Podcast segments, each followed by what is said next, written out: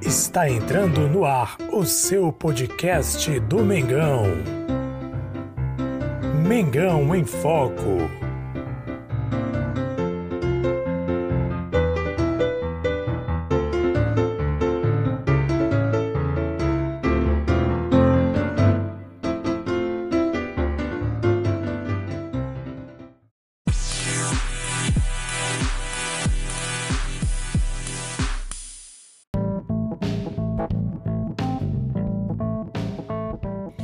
Salve, salve nação rubro-negra! Jesus é com vocês mais uma vez. Aqui é Mengão em Foco. Saudações rubro-negras.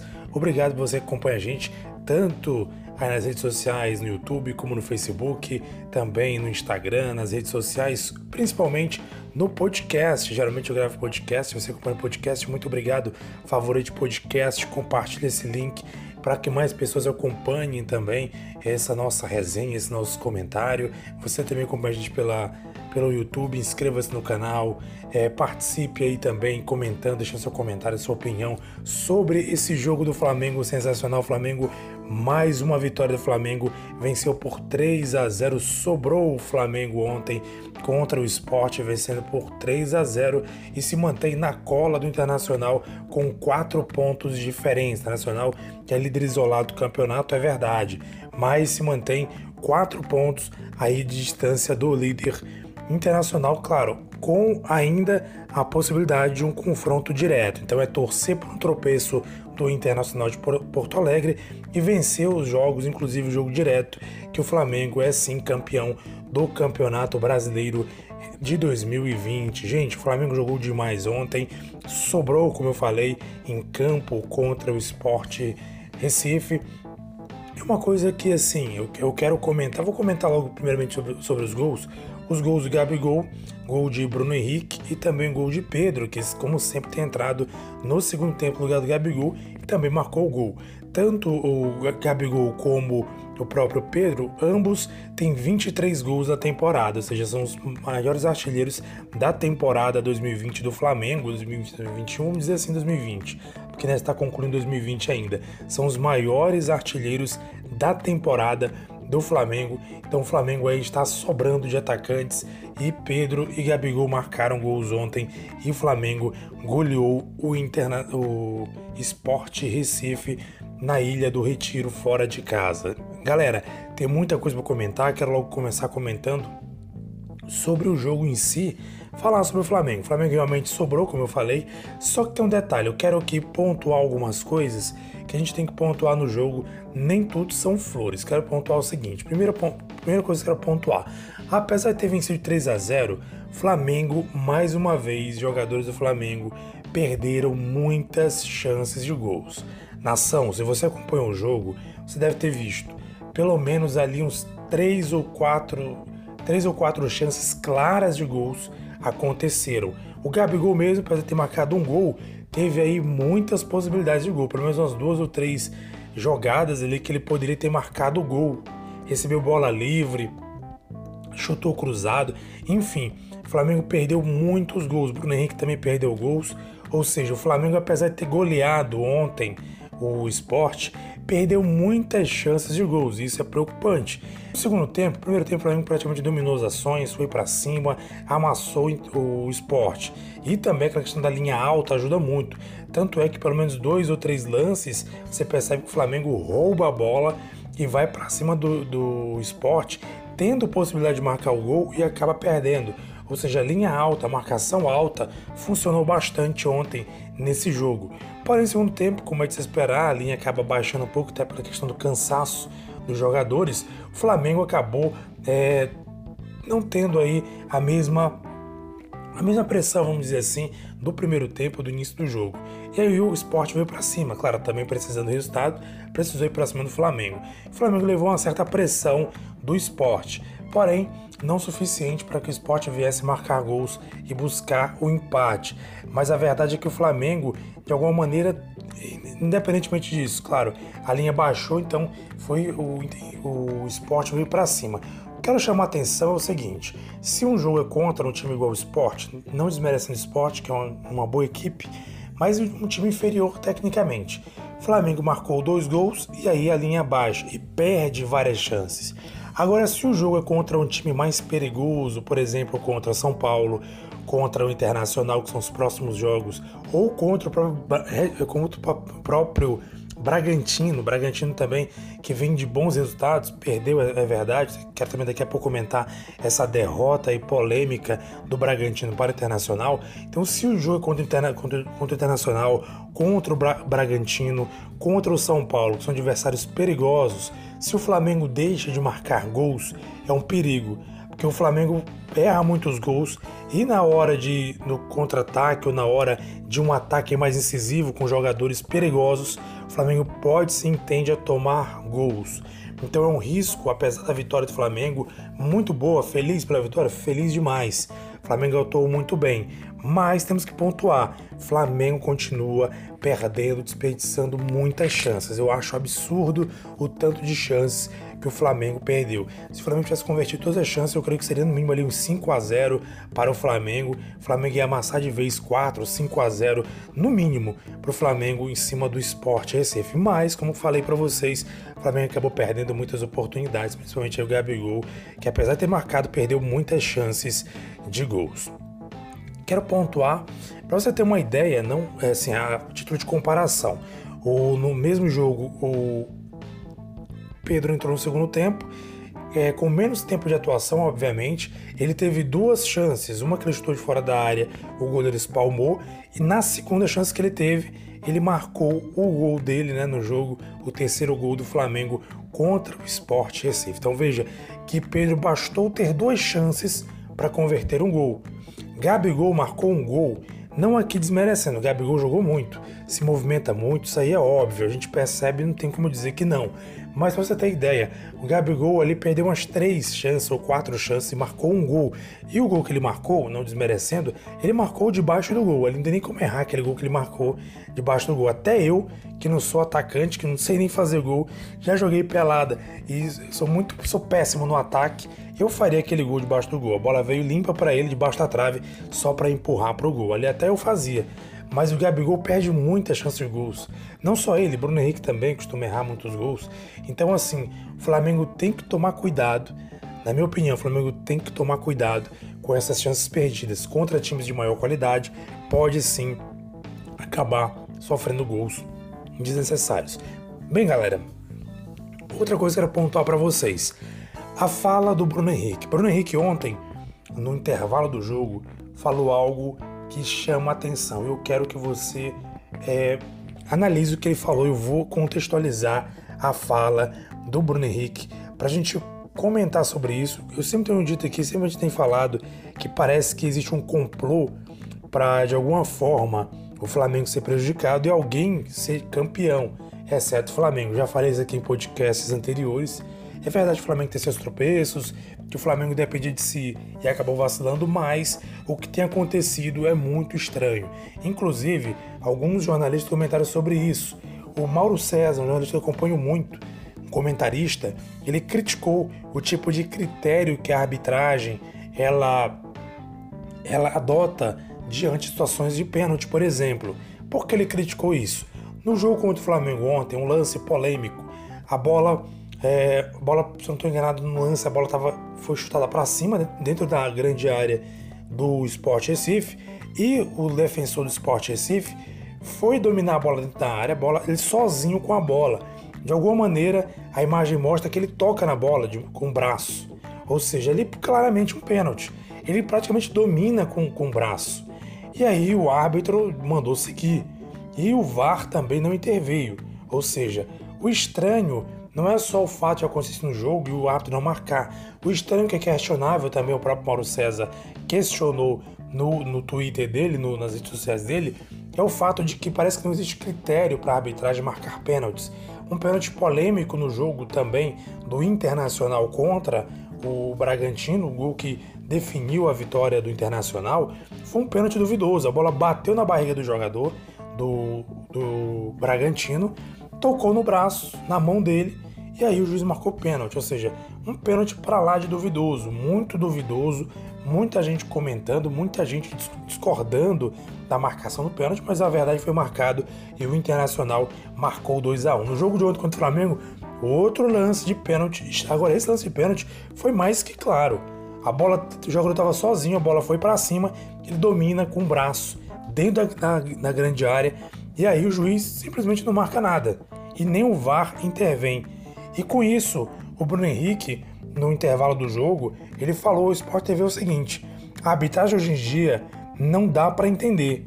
Fui falar que foi mão e ele disse que foi sem querer. Ontem também teve mão sem querer e marcaram. Uns marcam, outros não. A gente fica sem entender. E realmente é questionável o que o, o próprio Bruno Henrique falou.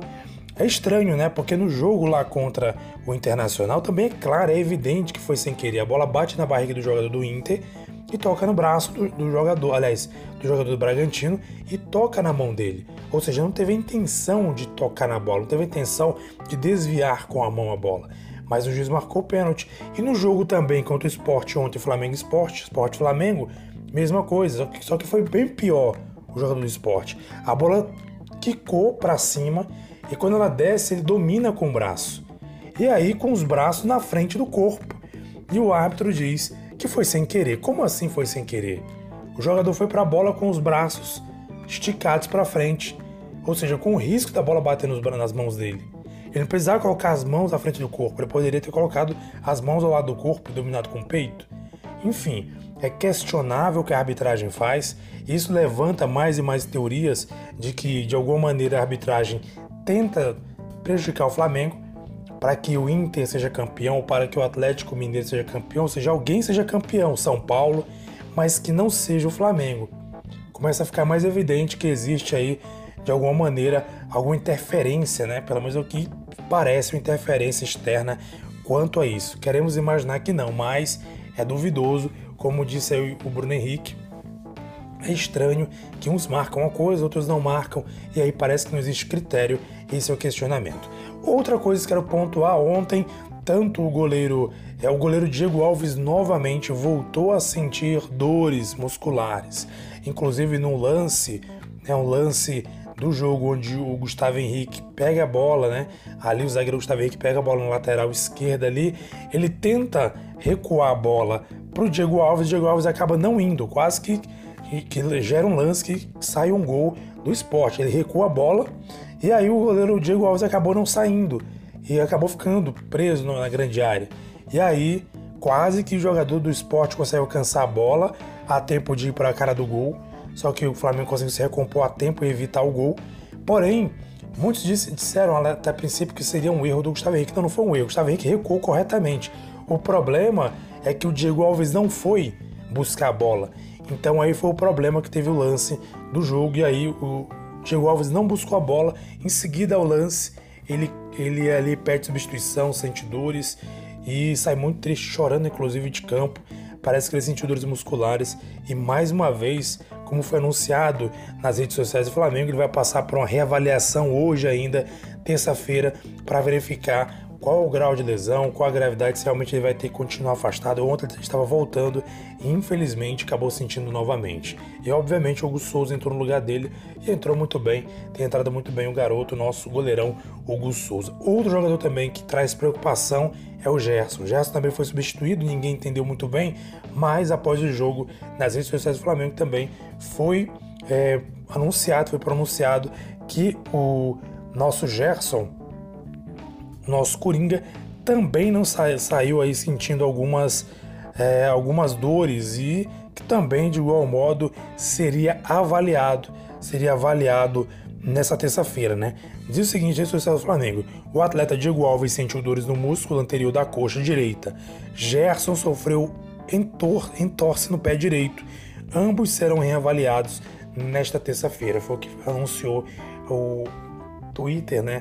oficial do Flamengo. Então, infelizmente aí Diego Alves e Gerson já são dúvidas para os próximos jogos. Ainda bem que temos jogadores de qualidade que podem substituir a equipe do Flamengo. Inclusive ontem entrou o garoto João Gomes, entrou mais uma vez muito bem. PP, na verdade, entrou no lugar do Gerson. Também entrou muito bem. Galera, vou pontuar aqui rapidamente, porque eu já tomei muito tempo, porque realmente é muita coisa para dizer e pouco tempo aqui no podcast, mas eu quero pontuar algumas situações, alguns jogadores, alguns alguns lances, algumas coisas aqui para você entender. Por exemplo, eu quero pontuar o seguinte: primeira coisa que eu quero pontuar a escalação do time. Não tem muita novidade de escalação, a escalação foi exatamente aquilo que tem sido escalado atualmente. Inclusive, é, eu tenho que elogiar que de fato o Arão tem jogado muito bem na zaga, o Gustavo Henrique também tem jogado muito bem. Isla não cometeu erros como tem cometido atualmente. Felipe Luiz também muito bem no jogo. Olha, gente, todo mundo jogou bem ontem praticamente. Não, não, tem como eu pontuar alguém que não jogou bem. Pelo menos que eu lembre, não tem um jogador que eu possa pontuar que jogou mal. Gerson, olha, o Diego Ribas, o que tá jogando o Diego Ribas é fora de série. Diego Ribas está jogando demais, galera. Nação Diego Ribas está jogando muito. Deu outro ritmo para a equipe, deu outra visão, deu outro, inclusive até eu acho que outro ânimo para a equipe. Então tá jogando demais. A Rascaeta nem se fala. A Rascaeta trabalhou muito, fez muita. O próprio Everton Ribeiro, que estava jogando muito mal nas últimas partidas, do último jogo contra o Grêmio para o jogo contra o Sport, também evoluiu muito. Jogou bem ontem, inclusive deu uma assistência. 28 assistência, não estou enganado, foi publicado nas redes sociais do Flamengo. E jogou demais, né? O, o nosso nosso Everton Ribeiro jogou muito, jogou muito. Ontem realmente ele fez uma partidaça, parece estar voltando aí ao, ao bom momento o Everton Ribeiro. É, dispensa comentários também, o Gabigol jogou bem, Bruno Henrique, ou seja, a equipe toda jogou bem. A equipe toda fez o seu melhor, jogou bem. O, o Diego Alves não tem muito que avaliar, teve pouco ele que trabalhar. E o nosso também, nosso garoto Hugo, que ainda defendeu algumas bolas também, sem muita dificuldade, mas tem atuado muito bem. O Flamengo jogou no geral muito bem. E assim, vamos parabenizar a equipe pelo feito, né? Pela, pelo que tem feito no campeonato, pelo jogo que fez ontem contra o esporte e a possibilidade, como eu falei no início, Flamengo apenas a quatro pontos de diferença do líder internacional vai para cima com tudo. Flamengo tem jogos difíceis pela frente, é verdade. O próximo jogo, inclusive, é um clássico contra o Vasco da Gama. Nunca jogou fácil um clássico contra o Vasco. Também vai enfrentar o próprio Bragantino, que vem jogando muito bem, que vem tendo belas atuações e que é uma equipe que se mostra uma equipe muito forte, muito difícil se bater. Então o Flamengo tem aí muitos obstáculos pelo caminho, mas a possibilidade de ser campeão é muito grande. Nação, estou empolgado. Eu acho que a nação está empolgada, tem sim grandes chances, tem possibilidades. E apesar de ser de, vencer os jogos, né, a galera continua na bronca com o Rogério Senna, a galera não quer mesmo o Rogério Senna como técnico. Eu também concordo. Eu acho que o Rogério Senna ainda não é técnico para o Flamengo, né? Infelizmente, os erros que ele cometeu comprometeram demais o Flamengo não fossem esses erros, de repente poderia ter vencido, por exemplo, contra o Atlético Paranaense e a gente estaria em primeiro lugar nesse momento, sendo líder isolado do campeonato, porque foi o tropeço contra o Atlético Paranaense que determinou que o Internacional agora continue isolado, com nove, com nove ou dez jogos vencidos é, em sequência, ou seja, está na sequência muito boa internacional, tem grandes chances de ser campeão, mas Flamengo também tem possibilidades, inclusive ter um confronto direto diante do próprio Internacional. Nação, estamos vivos, vamos continuar na luta, na guerra, na batalha pelo Campeonato Brasileiro. E aí, é, torcer para o Flamengo chegar e chegar muito bem. Nação, muita coisa para dizer, muita coisa para falar. De repente, durante a semana, nós vamos diluir um pouco mais esses podcasts, essas resenhas. Então, fique ligado com a gente aqui no nosso podcast, favorite podcast, se você acompanha a gente pelo podcast, para receber mais informações. Inscreva-se no canal também para ficar ligado nas informações do Flamengo, nas informações do Mengão, queridão. Um abraço para você, muito obrigado, saudações rubro-negras. Jesus Massouza se despede por aqui. Aqui é Mengão em Foco. Salve, salve nação!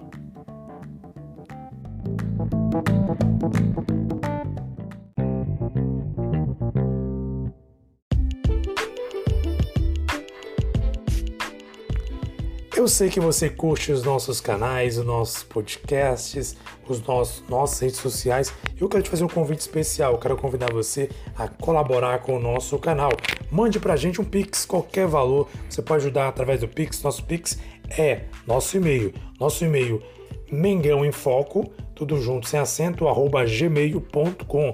Mande um Pix, qualquer valor, Mengão em Foco, gmail.com e você pode mandar aí sua contribuição, sua colaboração de qualquer valor. Essa conta é uma conta do Nubank, está no meu nome, Jesus Mar Souza. Só mandar pra gente aí uma colaboração. Se você quiser deixar seu nome também, mande, deixe seu nome pra gente através dos nossos canais, redes sociais, Instagram ou também é, pelo Facebook, para que a gente venha aí agradecer a sua contribuição, sua colaboração no nosso canal Mengão em Foco.